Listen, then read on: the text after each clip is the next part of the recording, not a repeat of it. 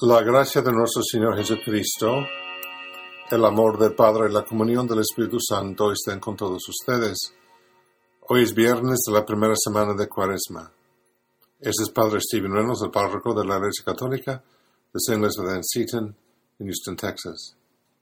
La primera lectura de la misa de hoy está tomada del libro del profeta Ezequiel, capítulo 18. Ezequiel vivió en el siglo VI Cristo y fue parte de la diáspora judía que residía en la antigua Babilonia.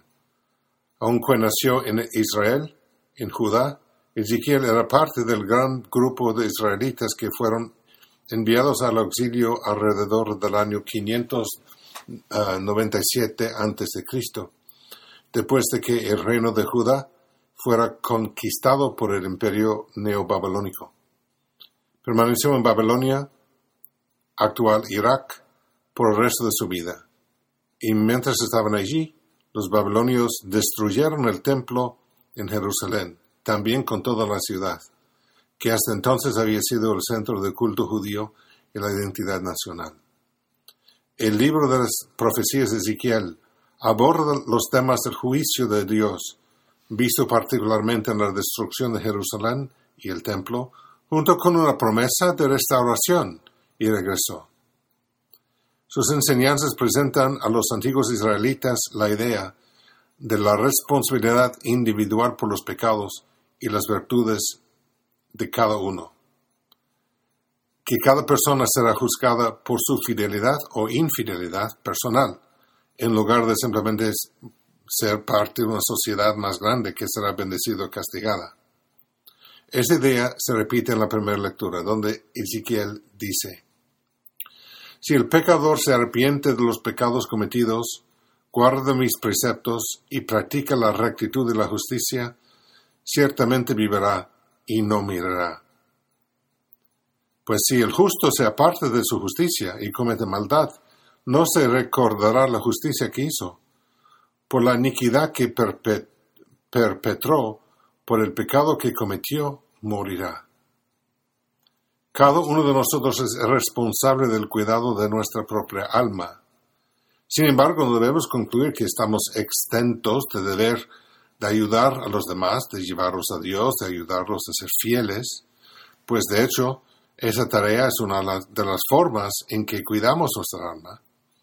Pues sin embargo, a nuestro juicio personal, al fin de nuestras vidas, no podremos confiar en las faldas de abrigo de alguna otra persona virtuoso, pariente o asociado. Seremos juzgados de acuerdo con nuestro propio grado de fidelidad.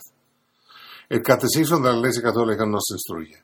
Cada hombre después de morir recibe en su alma inmortal su retribución eterna en un juicio particular que refiere su vida a Cristo, bien a través de una purificación, bien para entrar inmediatamente en la bienaventuranza del cielo, bien para condenarse inmediatamente para siempre.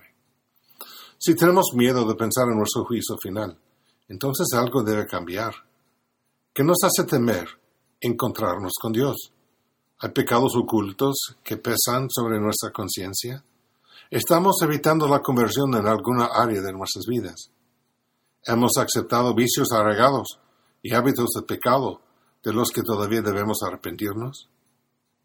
Ese es el momento de tomar en serio el mensaje de Ezequiel. Si hemos tenido vidas de pecado, hay tiempo de cambiar. Sí podemos cambiar. Y si estamos tratando de vivir con virtud, debemos perseverar. Pues es saludable que pensemos a menudo en nuestro juicio final. Debe ser parte de la práctica regular de examinar nuestras conciencias en preparación por la confesión. Y si le pedimos a Dios que ilumine nuestras conciencias para que veamos los pecados ocultos de nuestras vidas, Él también nos concederá dolor y propósito de enmienda y mediante la confesión un nuevo nacimiento en su gracia. Dios os bendiga.